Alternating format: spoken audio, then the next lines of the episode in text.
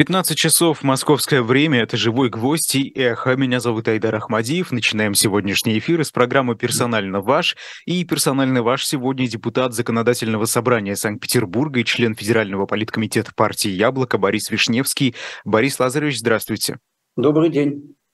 Да, рад вас видеть. Э, как всегда, Добрый. у нас сегодня много тем накопилось. Э, обсудим и Борис Немцова, и э, год спецоперации, потому что вас вот как раз в первый раз, да, после 24 февраля. Ну, собственно, с этого и предлагаю начать. BBC телеканал выпустил фильм об оппозиции внутри России.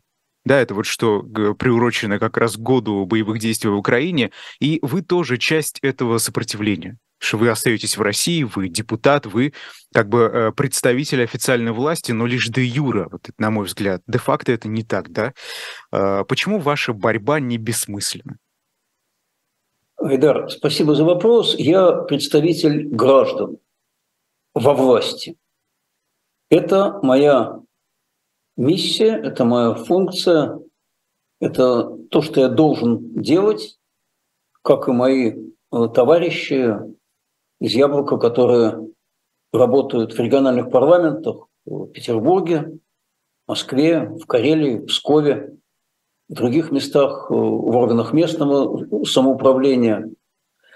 И э, наша задача, наша миссия в том, чтобы представлять ту часть российского общества, которая категорически не согласна с происходящим, так же, как и мы. Вот мы их голос, мы их голос в парламенте, мы их голос на парламентской трибуне, мы их голос на любых мероприятиях, и мы люди, которые должны защищать, представлять их интересы, им помогать, делать так, чтобы они не отчаивались, потому что грех уныния самый страшный из смертных грехов. Это я говорю, будучи атеистом, но я совершенно в этом уверен, что невозможно отчаиваться. И та часть общества, которую мы представляем, также не согласная с происходящим на протяжении последнего года, она ведь не такая маленькая. Посмотрите, даже самые лояльные социологические опросы показывают, что 20-25% граждан происходящее не поддерживают. И это в условиях, когда люди, естественно, боятся многие высказывать свою точку зрения, понимают, что их личные данные ничем не защищены, и что мнение, отличающееся от официального, может быть в любой момент наказуемым. И даже в этих условиях, если четверть общества не согласна, это значит, что этих людей очень много. Вот мы их представляем, для них работаем, и э, силы дает именно их поддержка. Ничто не дает политику сил, кроме поддержки граждан. Борис Лазаревич, я правильно понял? Ну просто да, это 20-25%, это огромное количество людей, э, многие сотни тысяч, да, э, в нашей стране. И скажите, вот э, разве помимо удовлетворения каких-то э, психических, психологических, да, как правильно будет, потребностей вот этой части общества, вы, практическое, практический результат вашей деятельности, вы э, депутат законодательного собрания Санкт-Петербурга, вас не слушают, вас не слушает власть. Давайте это признаем. Это что дальше? Так. Как вот в таких условиях а, существовать оппозиции, используя легальные политические инструменты, да? А, как вот это было бы возможным и правильным, конечно, а, в государстве демократическом и правовом? Э, к нам вынуждены прислушиваться, несмотря на то, что нас э, немного. И наша работа отнюдь не безнадежно и отнюдь не бесполезно. Потому что очень часто нам удается заставить, опираясь на поддержку граждан, власть менять свою точку зрения. Да, пока мы не можем изменить ее точку зрения на то, что она называет специальной военной операцией, но мы каждый день объясняем гражданам свою позицию и э, на сегодняшний день мы видим, что увеличивается число тех, э, кто поддерживает идею э, прекращения огня и переговоров. их много достаточно в российском обществе, потому что люди, конечно же, очень устали от того, что они наблюдают на протяжении целого года. Но, повторяю, здесь пока мы позицию властей изменить не можем, но по другим вопросам можем и изменяем. Потому что Например, Борис не ограничиваются специально. Как, как, как, да, что вы изменили? Я буду приводить примеры абсолютно угу, пожалуйста. и близкие. Вот это очень тем, важно, да, понимать, живет, понимать, например, да? В Петербурге. Угу. Я надеюсь, что много петербуржцев нас сейчас э, смотрят. Вот летом прошлого года принимался закон, против которого я бы как теоретически выступал. Ну, о так называемой реновации, комплексом развития территории. По образцу Москвы у нас хотели поставить под угрозу жизнь ну, почти миллиона граждан в кварталах, населенных хрущевками, так называемыми пятиэтажными панельными домами, построенными в 60-е годы. А, несмотря на то, что мы выступали против этого закона, он был принят, но потом развернулось очень серьезное общественное сопротивление, и городская власть была вынуждена приостановить действие многих норм этого закона почти на полтора года, э, прислушаться критикам, прислушаться гражданам, которых мы как раз и представляли. И это очень важно, потому что люди опасались, что их вот-вот начнут просто выселять из их квартир. Вторая история, тоже петербургская, она связана с э, платными парковками, которые сейчас расползаются по всему городу. Нам э, удалось, опираясь, опять же, на граждан, на общественные организации, э, заставить изменить эту систему, сделать ее более дружелюбной для граждан, более для них комфортной. Конечно, еще далеко не все получилось сделать, но изменения уже внесены, и в том числе те, на которых мы настаивали. Это несмотря на то, что нас только двое депутатов в Петербургском законодательном собрании, это мы с Александром Шишловым. Но когда наша позиция точно аргументирована, когда она опирается на мнение большого числа людей, э, удается э, добиваться изменений в политике э, властей. Охрана культурного наследия. Изо всех сил мы добиваемся защиты наших исторических зданий. И э, сейчас мы надеемся, что при принятии городского закона об охране культурного наследия в его новой редакции нам удастся, ну, например, защитить квартал, который называется Нарская застава, где живут люди в двух-трехэтажных домиках. Они хотят остаться там жить, не хотят никуда оттуда уезжать. Им грозит снос из-за программы развития застроенных территорий, так называемой. Вот э, к нашей точке зрения сейчас придется прислушиваться. Mm-hmm. Борис Лазаревич, спасти.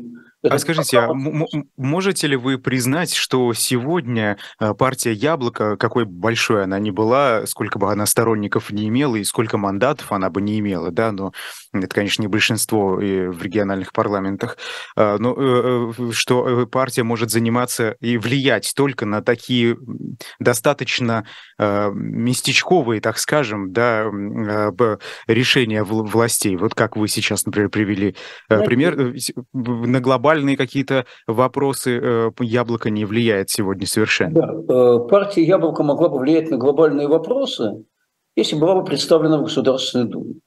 К сожалению, у нас нет на сегодняшний день депутатов Государственной Думе, хотя я совершенно точно знаю, что как минимум двое, а то и трое наших коллег на самом деле были избраны депутатами Государственной Думы и потеряли свои мандаты только в результате фальсификации.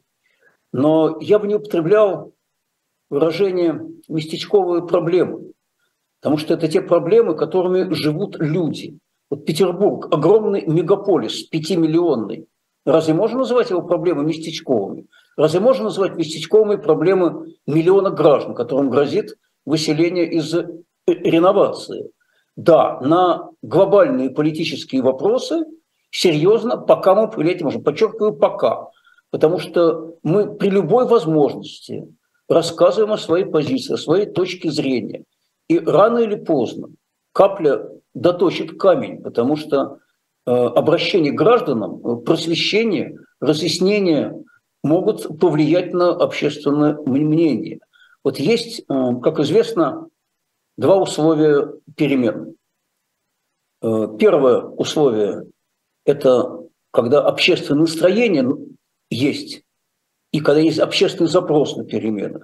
А второе условие – это когда есть раскол верхушки власти в элитах. Если есть только одно из этих условий, перемены обычно или не наступают, или становятся декоративными. Вот, а есть ли у нас хоть одно из этих условий сегодня, на ваш взгляд? Э, я думаю, сейчас разрешите, я закончу мысль, Айдар. Вот мы наблюдали на примере Белоруссии, где общественный протест очень мне симпатичный, э, огромный, не был никак поддержан расколом в элитах, и поэтому, к сожалению, все пока осталось так, как есть. И мы много раз наблюдали ситуации, когда расколы в элитах были, а общественного запроса не было. Тогда все оканчивалось просто дворцовыми переворотами и фактически появлением нового царя вместо старого по сохранению той же политической системы. В разных странах, да, в общем, и в нашей тоже это происходило. А совпали на нашей памяти оба этих фактора в конце 80-х годов, когда был и общественный запрос, и раскол в элитах. И началась перестройка, начались демократические перемены. Да, они в конце концов захлебнулись, не были реализованы многие возможности, но перемены очень серьезные все равно наступили. Что касается того, что сегодня, э, я думаю, что обращение к гражданам, просвещение граждан, донесение до них своей позиции при любой возможности, например, все наши кандидаты в депутаты всех уровней, они обязательно рассказывают о нашей позиции, о нашей программе, это результат дает, потому что люди начинают Э, больше понимать о происходящем. А кроме того, я не исключаю, что происходящее заставляет и часть элит задумываться, а нужно ли продолжать, нужно ли продолжать ту политику, вот, которая на протяжении последнего года проводится, или, может быть, все-таки надо ее поменять.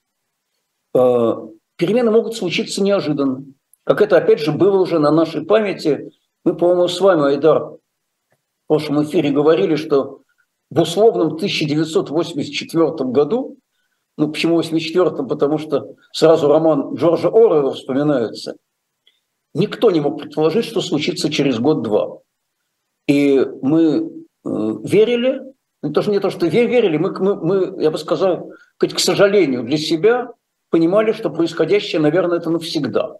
И выяснилось, что мы ошибались что оказалось не навсегда, что наступили очень серьезные перемены. Поэтому вот наша роль там сегодня – это э, и защищать… Верить и надеяться только? Можно, и представлять их, и заниматься посвящением, и объяснять им, что происходит. Да, это медленный процесс, но, знаете, политика вообще стайерская дистанция. Если у кого-то спринтерские наклонности, ему не стоит заниматься политикой. Это игра в долгую, игра это командная, и не всегда в ней результат приходит быстро. Но э, если ты прав, то очень часто выясняется, что результат потом приходит. Борис Лазаревич, это все прекрасно и правильно. Это правда. Э, и это соответствует э, это, знаете, это применяется в условиях демократического государства.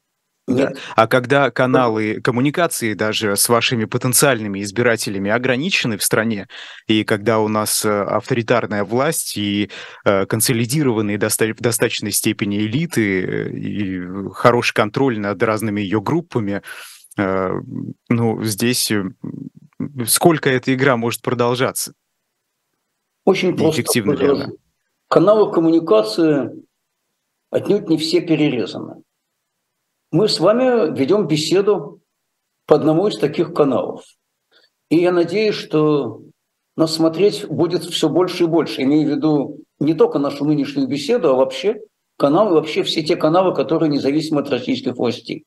Во-вторых, мы все-таки сейчас живем не в 19 и даже не в середине 20 века. При наличии интернета есть много каналов, которые не контролируются, не могут быть заблокированы государством. И всеми этими каналами мы пользуемся для того, чтобы донести свою точку зрения.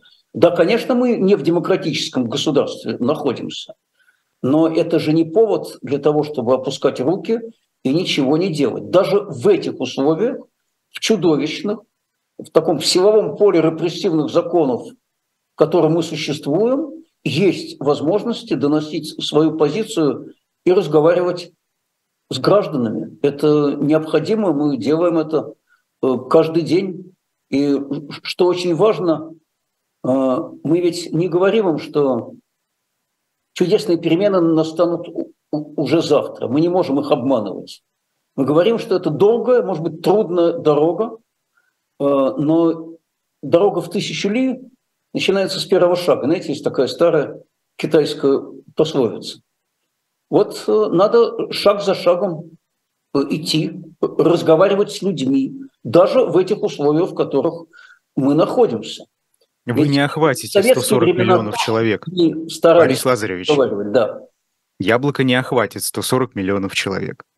140 э, Таких миллионов, наверное, не охватит, но чем больше будет возможностей говорить с гражданами, в том числе на живом гвозде и на других ресурсах, тем больше там граждан будут к этому прислушиваться. А потом... Мы гладим одну и ту же собаку, понимаете? Нет, нет, нет, э, не одну и ту же, Айдар.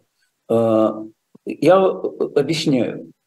Вот никогда там сразу не формируется большинство, выступающее за перемены. Все начинается всегда с достаточно активного меньшинства, а потом уже люди сами начинают распространять эту точку зрения, разговаривая с другими. И, это очень важный процесс. Э, есть социальные там, там сети, есть прямое общение с, с гражданами и все остальные способы, которыми мы, конечно, пользуемся. Да, нас отрезали от телевидения, ничего там страшного. Я думаю, что сегодня уже не так много людей, которые свою точку зрения выстраивают исключительно на основе э, телевизора и число людей, которые... Тотальная пропаганда, государственная пропаганда машины – это не только воздействие через телевидение, Борис Лазаревич, это огромная система, и давайте признаем, эффективная. Мы же видим с вами, да, мы год с вами в этих условиях как минимум находимся. И знаете, а, эта тотальная пропаганда существует, ну вот благодаря консолидации а, тех людей, той большой достаточной группы, которая находится у власти, вот этой политической элиты, как это у политологов принято называть. А, скажите, не, не, можно ли и правильно ли было бы противопоставить этой консолидированной политической элите консолидированную оппозицию. Потому что оппозиция сегодня в России не консолидирована. Вот вы говорите, нужно искать а, новые источники а, распространения информации, а, разговоров с россиянами, но ведь у каждой группы оппозиционной свои каналы, да, своя аудитория. И вот если это все консолидировать, и, э, ведь и э, Яблоко, и другие силы от этого только выиграют, но этой консолидации не видно. Видна грызня?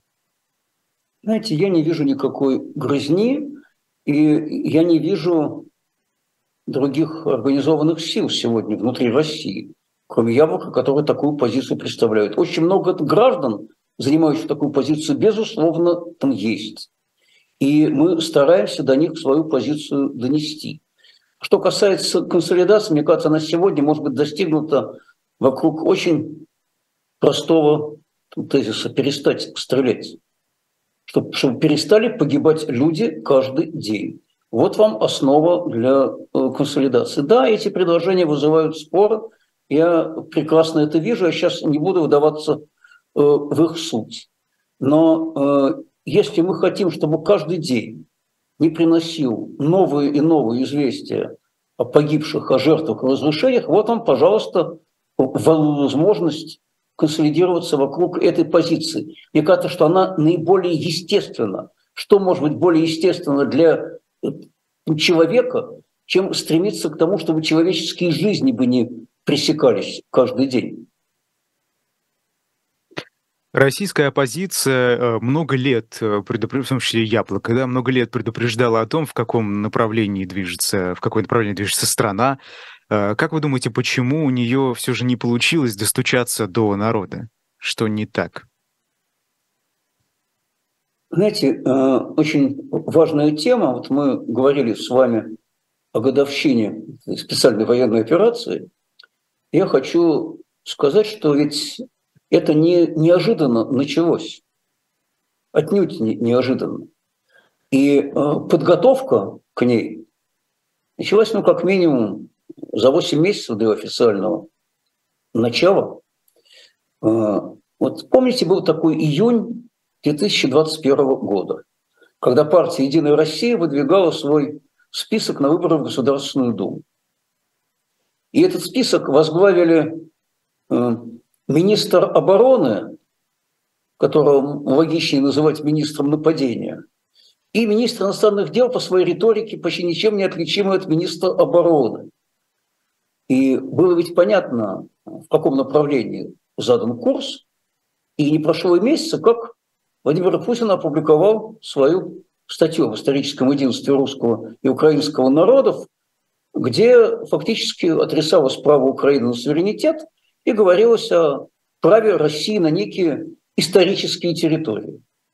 Ну, любой профессиональный историк, естественно, бы только рассмеялся от таких аргументов, но поскольку свободные дискуссии были уже почти невозможны, в это время всерьез мало кто Путину стал возражать. Ривлинский ему возразил. Э, жаль, что немногие тогда услышали эту аргументацию, потому что было ведь понятно, к чему это все идет. Вот все дальнейшее было, по сути дела, написано в статье Путина. Вот это исторически наше, Украина на это не имеет права, с чем пришли в Советский Союз, с тем уходить. Я, надеюсь, вы помните эту всю историю. И э, дальше я очень сожалею, что э, вот к этой опасности общество оказалось, ну не то что равнодушным, но, мягко говоря, мало внимательным. Э, все, что могли, мои коллеги из Яблока говорили во время избирательной кампании 2021 года, что будет. Э, мне жаль, что мы остались э, неуслышанными в, в достаточной степени, а потом наступил январь 2022 года. Помните, как депутаты от КПРФ, даже от «Нет единой России», внесли проект о том, что надо признать независимость там, Донецкой и Луганской республик. Как Дума практически единогласно поддержала обращение к президенту о том, чтобы их признать. Вспомните там про Совет Безопасности знаменитый от 21 февраля. У меня это все стоит, как вчера случившееся перед глазами. И, но даже тогда, я хочу сказать, почему я веду этот разговор, вот даже за три дня до э, начала спецоперации было много тех, кто не хотел верить, что она начнется. Кто говорил, Борис Лазаревич, а вы верили? Это э, я, к сожалению, этого опасался очень серьезно. Так и э, этого опасались все. Слово, слово Подождите, а что должны были делать люди? Ну вот они поверили, да? Ну вопрос веры это такое, не требуется доказательства. Люди поверили. Что дальше? Что они должны были сделать? Да. Чего вы от них хотите? Это просто звучит я, как претензия. Я вот о чем хочу сказать. Что верить не хотели. И очень много известных людей, известных аналитиков и комментаторов тогда рассказывали на всех доступных ресурсах, что это все только усиление позиций перед торгом, что на самом деле ничего не будет, что Байден обо всем договорился с Путиным. Помните? Э, много чего было интересного. Поверить потом пришлось 24 февраля. Но за э, месяц до 24 февраля, очень хорошо это помню, э, там собрался политкомитет «Яблоко». Предложил целый план, как избежать силового конфликта. К сожалению, этот план не был властями услышан, не был поддержан, но все то, что случится 24 февраля, было тогда, к сожалению, почти очевидным.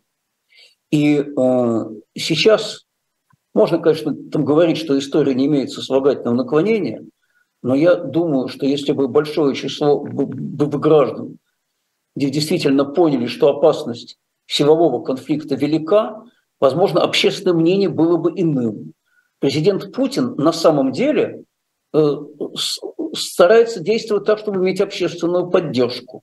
если бы в январе прошлого года он понимал, что большинство людей не там хотят столкновения с Украиной, возможно, он бы действовал э, иначе.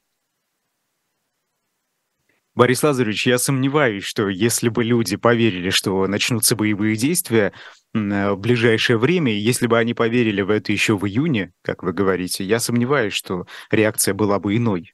Давайте вспомним, эм, как государственная пропаганда э, эм, рассказывала об Украине э, последние уже 9 лет, да, с 2014 года.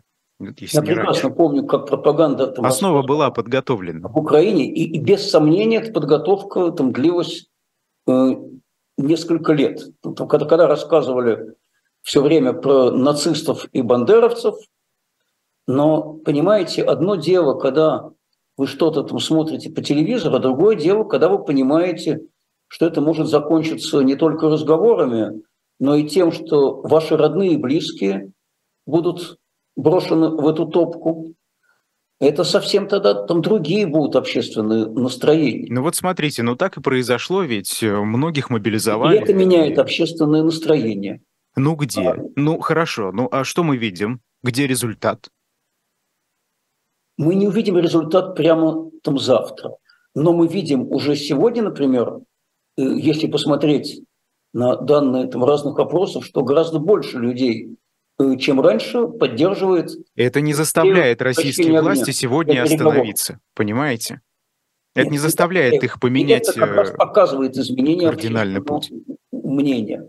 Оно, Хорошо, но это не влияет на властей, признаем. И будет происходить. Борис Лазаревич, но ведь это не влияет на решение властей. Э, при достаточном количестве людей, которые придерживаются такой точки зрения, будет влиять. Э, обязательно. А каких еще, э, каких еще, еще возможностей вы говорите, которые могут повлиять на там, решение властей? Вот то, на что может повлиять э, там яблоко, это на общественное мнение. И мы стараемся на это повлиять. Это единственное. Какие у вас есть инструменты? Оружие. Перечислите, пожалуйста, инструменты влияния на общественное мнение, которые есть сегодня у яблока. И этих, этих, этих инструментов три. Значит, это, э, это общение там, с гражданами с помощью там, средств массовой информации.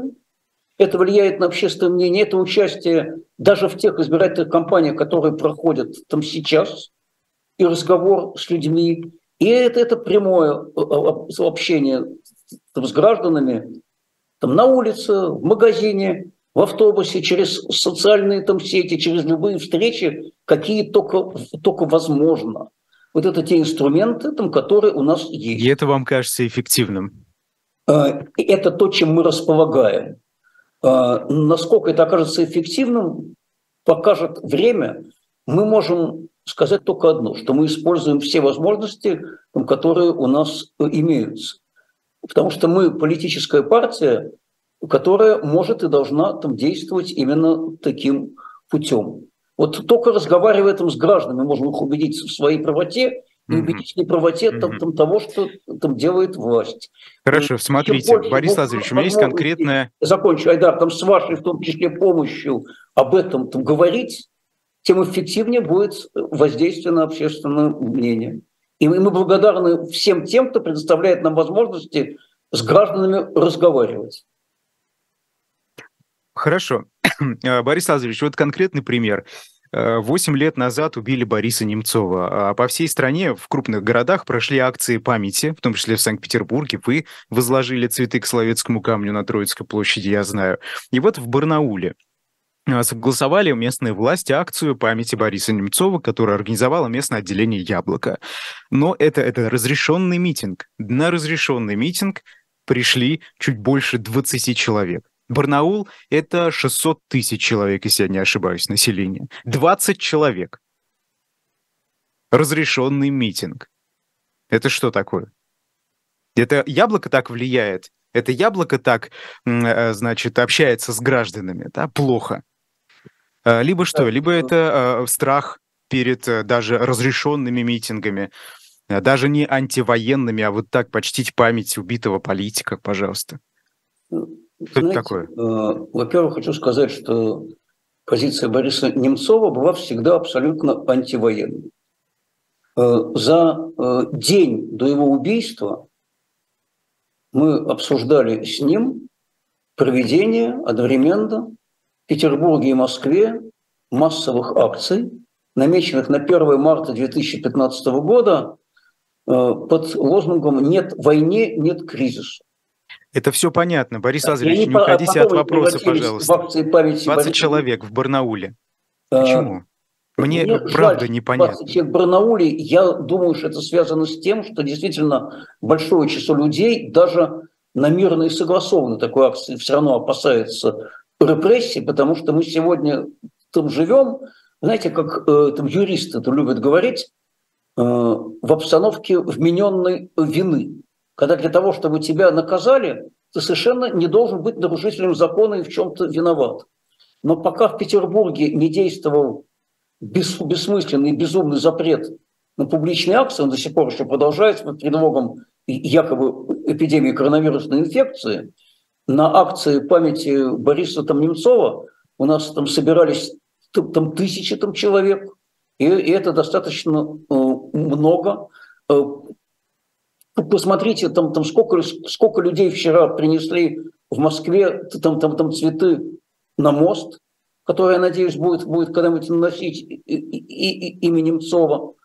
Э, в Петербурге мы сейчас вынуждены ограничиваться травными акциями, потому что действует э, полный запрет, но пока запрета этого не было, очень много людей у нас приходило на эти э, памятные акции.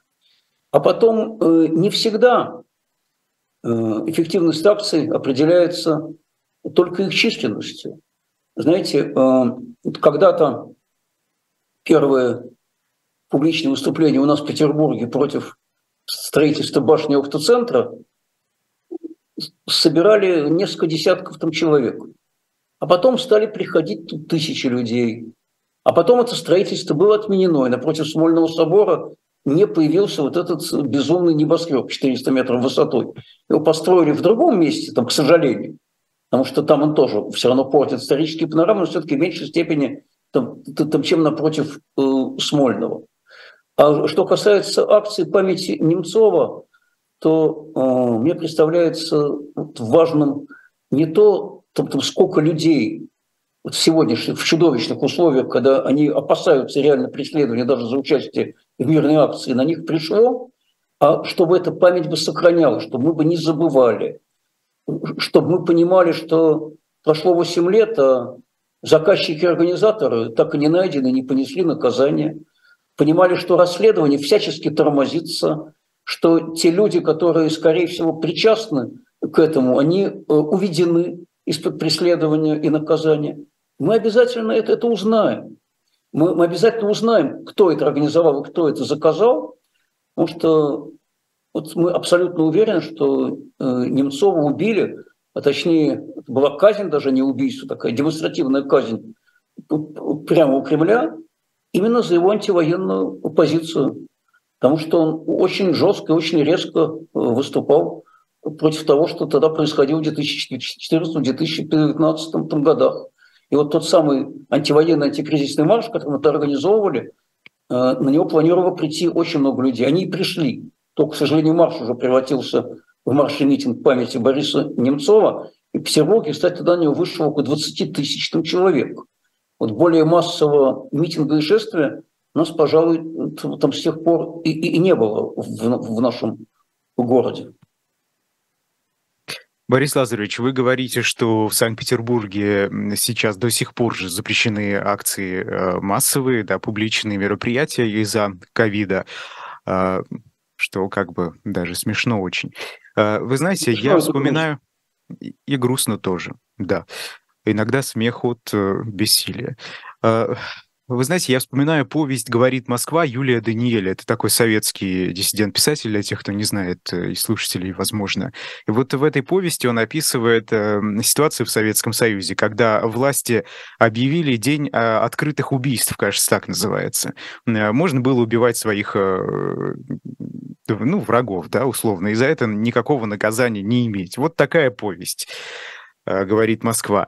Вы знаете, вот тут вопрос был в чате. Если сегодня власти законодательно примут, ну, большинством Единой России, заклеить рты членам Яблока, ну, скотчем, например, что вы будете делать? Вы с этим согласитесь? Но ведь это будет законопроект. Закон, точнее, уже вступивший в силу. Ну, например, да? Представим, вот у вас тут в чате спрашивают об этом. Э, не заклеим, пусть штрафуют. Это я сразу отвечу. Э, я, конечно, не предполагаю, что такой проект может появиться, а вот другой я очень даже предполагаю. Мы прекрасно понимаем, что партию «Яблоко» за ее позицию, выраженную в официальных решениях, которые висят на сайте партии и не удаляются оттуда, несмотря ни на что, могут закрыть в, в, в любой момент. Вот э, не так давно э, полиция ворвалась в наш офис в Петербурге, где проходила выставка миротворческих картин Елены Осипова. Это замечательная петербургская художница Елена Андреевна Осипова, которая на все публичные акции выходит своими плакатами, в том числе антивоенными.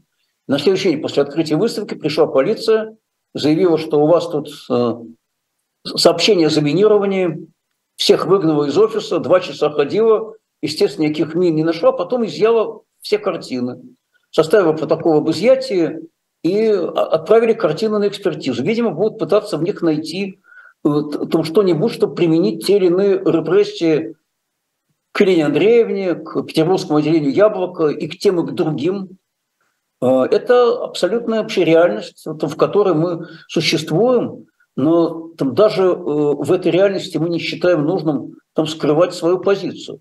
Кстати, мы э, вряд ли там, с вами будем в эфире еще раз до 8 марта. Я хочу сказать, что у нас 3 марта в Петербурге в офисе партии «Яблоко» будет э, очередной вечер писем политзаключенным, и мы будем отправлять открытки именно э, тем политзаключенным, которые э, женщины.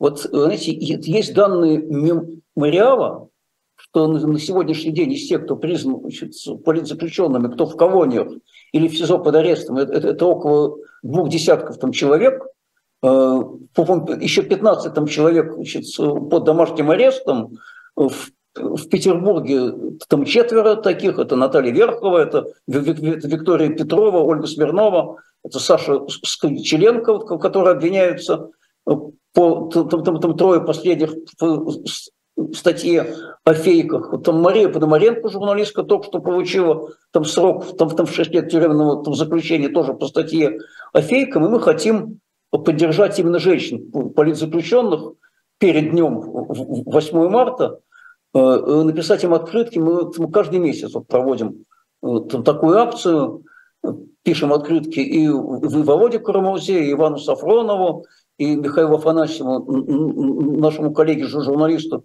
из Хакасии, который тоже находится в следственном изоляторе по статье о фейках им и многим-многим другим, потому что Э, поддерживать политзаключенных, это сейчас очень, очень важное на самом деле направление в нашей деятельности. Да, мы не можем их освободить, но мы можем им показать, что они не одни, потому что для людей, которые находятся в заключении, в следственном изоляторе или в колонии, необычайно э, важно э, понимать, что они не брошены. Мы выступали и выступаем, естественно, за освобождение всех, подчеркиваю, политических заключенных. Борис Лазаревич, вот, кстати, о политических заключенных. А, хотел вам этот вопрос задать и дотерпел до эфира. На днях в интервью Алексею Венедиктову Григорий Явлинский прямо не назвал Алексея Навального политзаключенным. Он сказал, ну, может быть, может быть. С опущенными глазами сказал он это Венедиктову. Давайте вот конкретно. Да? Вы считаете Алексея Навального политзаключенным? Да, считаю. Что вы думаете Более по того, поводу ответа Явлинского? А, значит, э, я не буду обсуждать ответ Гавлисевича, это лучше, я думаю, вам, вам спросить у него. Я, я хочу сказать, что еще два года назад бюро партии там, «Яблоко» по поручению съезда партии когда обсуждался доклад Григория Явлинского, при, принимала очередное там, решение о защите политических заключенных. И несколько раз в этом решении был назван персонально Алексей Навальный, которого, вот, конечно же, бюро партии к политзаключенным относит. Но не только его, я хочу это сказать, это крайне важная вещь. Э, на наш взгляд, э, недостаточно внимания, к сожалению, уделяется таким политическим заключенным, как Юрий Алексеевич Дмитриев, который по чудовищному абсолютно обвинению э, осужден уже на 15 лет лишения свободы. Там таким, как вот Иван там, Сафронов, о котором я там говорил, вот который сейчас, сейчас вот только что, как я понял, он, он доехал наконец до колонии. Там таким, как активисты э, протеста из Ингушетии, которые были приговорены по Липову на ряд обвинений там, чудовищным просто там сроком заключения. Мы много раз выступали в их защиту и проводили в, в партийном офисе встречи э, с ними. Значит, как многие многие другие, которым, на взгляд, внимания недостаточно. Да. Вот Борис все Лазаревич. они должны быть освобождены. Хорошо. Это принципиальная да, но смотрите, э, и Григорий Явлинский, и вы неоднократно в наших э, с вами совместных эфирах э, перечисляли политзаключенных. Среди них были люди, которым уделяется много внимания в медийном поле, независимом, по крайней мере, например, Илья Яшин и так далее. Но Алексея Навального ни вы, ни Явлинский практически никогда не называете. Это что, такая принципиальная оппозиция, обходить стороной? Почему? Если он ваш политический соперник, да, то это не означает, что человека, который считается многими политзаключенным, можно вот так вот просто обходить. Это как-то даже некрасиво, на мой взгляд. Еще раз, значит, в решениях партии... в решениях хорошо, да. почему вы его не это, называете? Это вы как Владимир позиция. Путин. И Назовите его берлинский пациент или как-то, ну, зовите. Не, не, не изменяли, она абсолютно, там честная, абсолютно открытая. И мы называем там разных политических заключенных, и э, мы, может быть, чаще называем тех, кто нуждается в большем внимании. Вот я сейчас говорил о Юрии Дмитриеве, об ингушских узниках, о Сафронове. А есть еще крымско-татарские активисты, которые тоже были приговорены к чудовищным просто там сроком. И есть много людей, в том числе женщины, которых я упоминал, которых сейчас преследуют значит, э, именно по статьям о фейках, по уголовным, по которым им грозит э, просто чудовищное там, тюремное заключение. Значит, То есть можно Алексея Навального Алексей упускать? и другие. Не говорить о нем. Для нас, Просто потому что много внимания ему уделяют. одинаковые.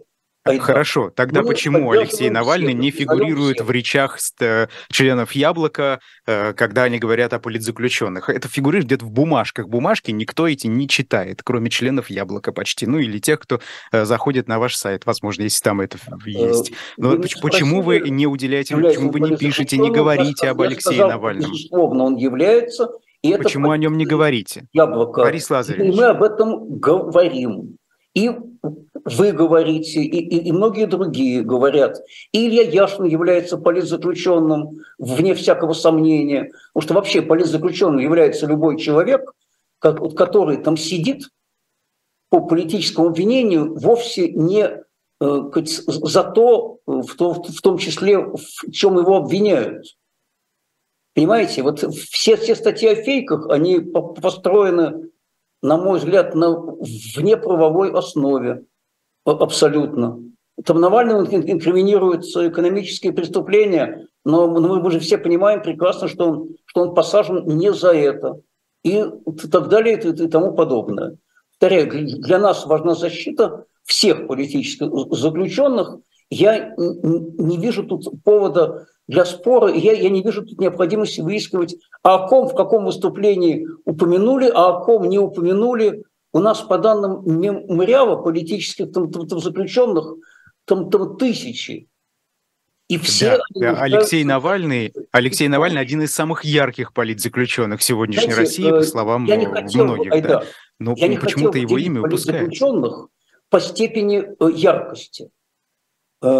Э, Политзаключенные – это люди... Борис Лазаревич, можно я объясню, почему? Почему так реагируют? Вот мое видение, почему так реагируют на отсутствие имени Навального в речах Явлинского, ваших и других, э, значит, э, руководителей, так скажем, партии Яблок, ну, вы член Федерального политкомитета, да? А, потому что Алексей Навальный, это всем очевидно, и вы об этом много раз говорили, ваш политический соперник, да, вот в такой оппозиции. Вы много раз говорили э, много всего, да, негативного, в том числе о его сторонниках. А, и это выглядит как просто преднамеренное специальное игнорирование его имени, потому что он ваш соперник. Нет, значит, это не так. Там, там давайте отделять его как политзаключенного от него как политика. Как политзаключенного мы его поддерживаем, желаем ему свободы, здоровья, сил и освобождения, потому что он сидит неправедно, как и многие другие, о которых я говорил. Э, там те взгляды, там, которые он проповедует, э, многие из них мы считаем ошибочными и там, мы открыто об этом говорим. Но разница во взглядах не является основанием отказывать ему в поддержке как политзаключенному. Я, э, я не вижу тут там никаких противоречий.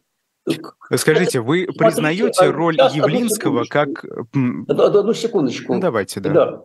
Э, кстати, а часто ли э, там сторонники Алексея Анатольевича, они говорят в публичных выступлениях о других политзаключенных, а не только о нем? Вы у них там, там, там говорят. Вот, вот им задайте, этот, этот вопрос, нам тоже будет интересно. А мы его не задаем, потому что это нам безразлично. Нам важно, чтобы Хорошо, все ну, вы знаете, были ну, освобождены. Вот вы, вы а Борис а Лазаревич, вы отказались комментировать высказывание Явлинского, когда он сказ... ответил Алексею Венедиктову, ну, может быть, может, ну, может быть, он политзаключен. Он не сказал конкретно. Может быть, что значит может быть?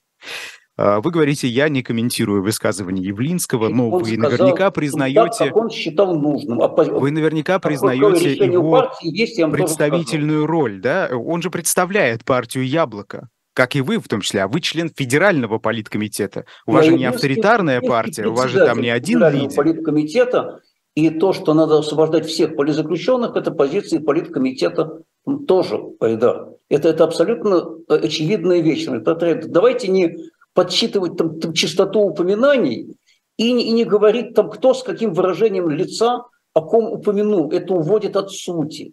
А суть – это освобождение всех политзаключенных. Это очерняет партию Яблоко, Там суть – это освобождение, прекращение огня, чтобы перестали бы стрелять. Вот, вот это вот суть, а не, а не то, повторяю, кто с, с, с, с каким выражением о ком упомянул.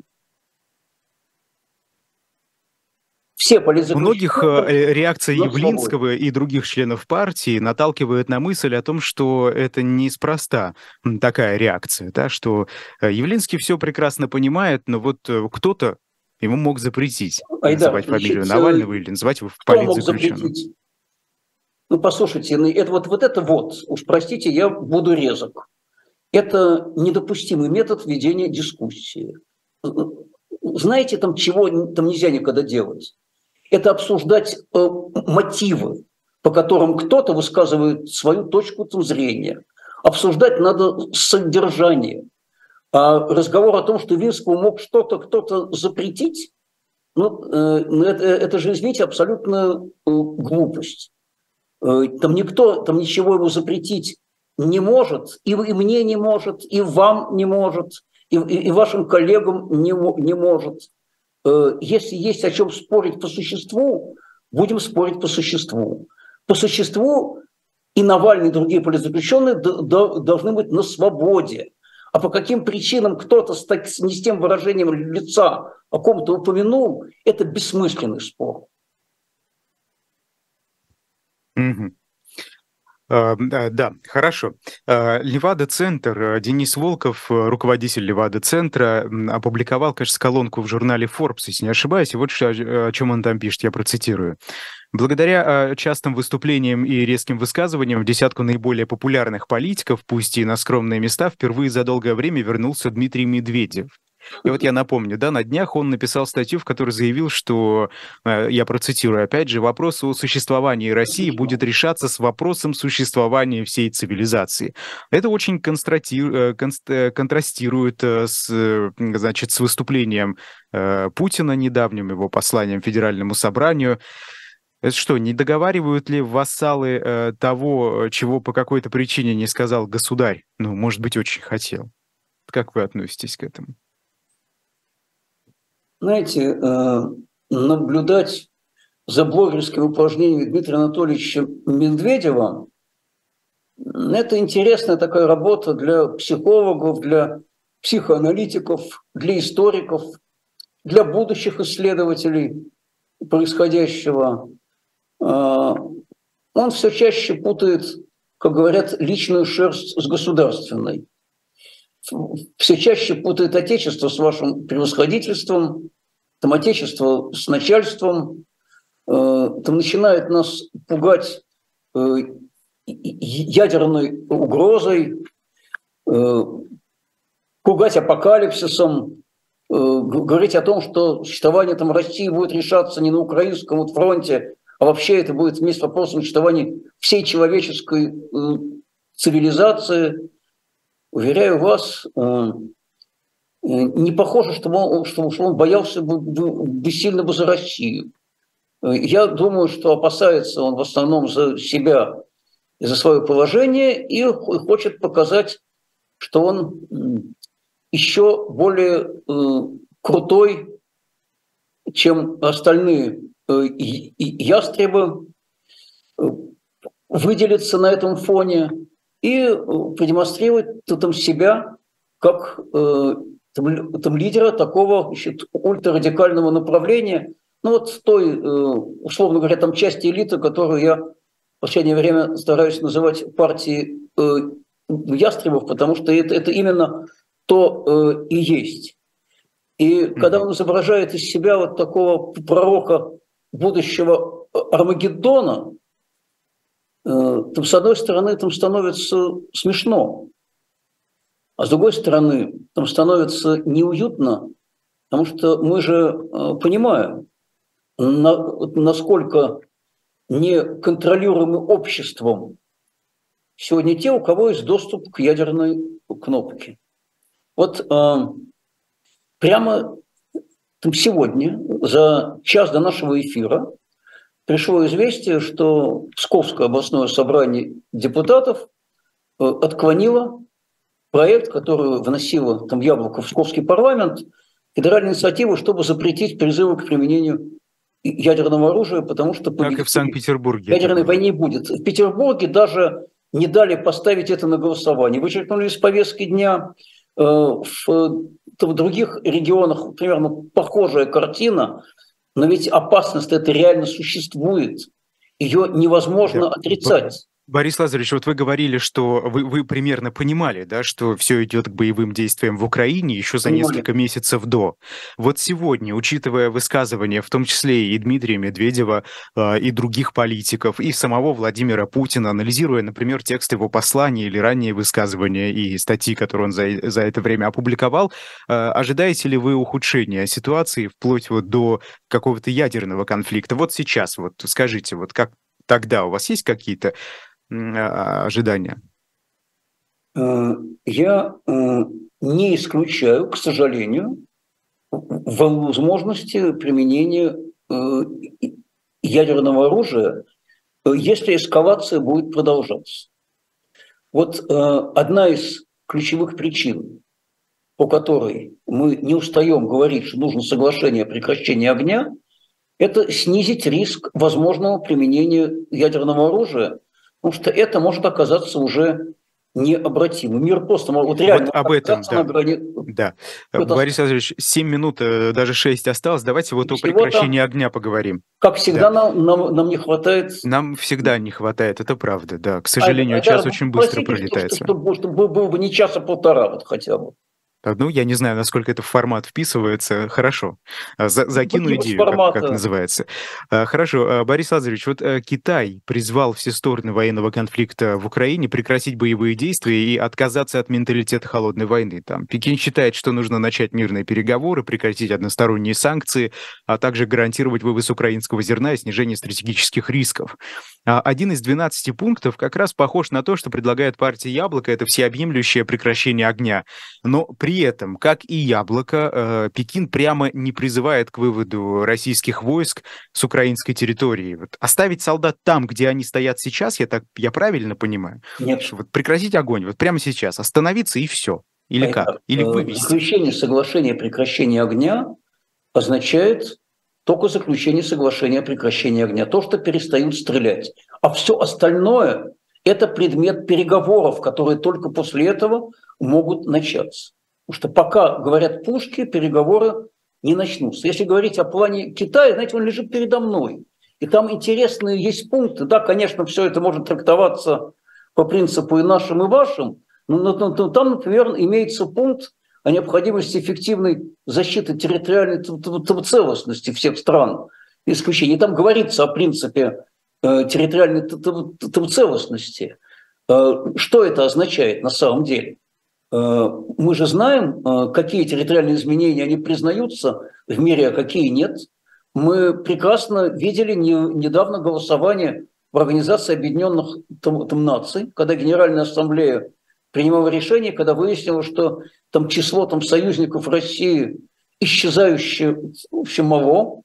Э, там, там, там Северная Корея, Сирия, Белоруссия, Никарагуа, вот такие э, все великие там, страны, и даже такие, казалось бы, недавние верные союзники, как Сербия и Бразилия, и, и то проголосовали против там, российской э, позиции.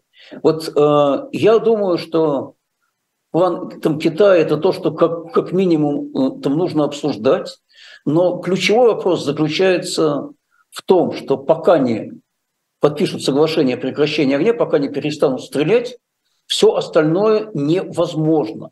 И mm-hmm. такое и, а соглашение, Борис закончу, оно да. не означает, что предлагается Украине признать территориальные потери, не означает, что ей предлагается сложить оружие, вообще сдаться, как мы слышим от, от, от, наших там критиков, большей части из-за границы, там, надо сказать. Оно означает только то, что перестанут убивать каждый день. Вот ничего важнее нет там человеческой там жизни. Это принцип. Если стрелять перестанут, значит, все остальное будет обсуждаться в процессе э, переговоров. А если не Борис Лазаревич, мы не успеем. Да. Применение ядерного оружия, к сожалению. Вам отвечает госсекретарь Соединенных Штатов Энтони Блинкен, э, э, цитирую, «Россия использует любую остановку боевых действий для консолидации контроля над незаконно захваченной, это цитата, территорией и перевооружения своих сил для последующих атак». Вот он, это, это его ответ на предложение э, прекратить огонь. Что вы скажете? Я скажу очень просто. Две минуты. Вот пусть будет подписано такое соглашение, перестанут стрелять, а потом мы посмотрим, к чему могут привести э, переговоры. Э, когда я слышу о том, что якобы Путину выгодна передышка для консолидации контроля, для подтягивания новых ресурсов, я задаю себе вопрос, а что, без соглашения прекращения, где он всего этого не делает? Это все происходит и так на, на, на наших там глазах. Прекрасно. И мы не слышали никаких инициатив ни разу от Путина о заключении такого соглашения. Значит, что все разговоры о том, что оно ему выгодно, значит, значит это, это просто да. неправда. Борис Лазаревич, спасибо вам огромное. И мы тут э, с вами слишком много и долго говорили, и я даже забыл про э, рекламную паузу. Но ну, давайте вот догоним ее, да? Как раз э, тут, значит, книга появилась на shop.diletant.media, прекрасная и очень интересная, Джозефина Тей «Дочь времени». «Дочь времени» — это детективный роман британской писательницы Тей, который опубликован в 1951 году. Герой романа — полицейский, который, оказавшись временно прикованным к кровати, расследует убийство племянников английского короля Ричарда III. Это четвертый роман в цикле «Инспектор Алан Грант».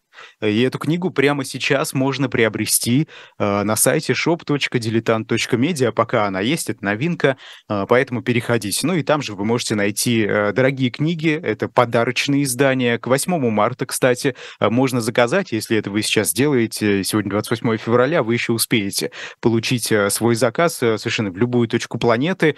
Можно заказать, и вам пришлют shop.diletant.media. А вам, Борис Лазаревич, спасибо большое. Можно я, я потрачу еще, еще да. 10 секунд на коротенькое... Пожалуйста. 2 марта, час дня, на улице Победы, дом 4 в Петербурге, будет открываться мемориальная доска Борису Натановичу Стругацкому. Наконец-то она готова. Мы будем ее открывать в память о замечательном писателе, одном из, одном из двух великих братьев-фантастов, очень многое предсказавших о том, что происходит сегодня. Сегодня их творчество актуально, как никогда. Мы не раз об этом вспоминали в эфирах. Это правда. Борис Вишневский, депутат Заксобрания Санкт-Петербурга, был сегодня персонально вашим. После нас курс Потапенко в эфире «Живого гвоздя и эхо», поэтому не переключайтесь. До свидания. Спасибо.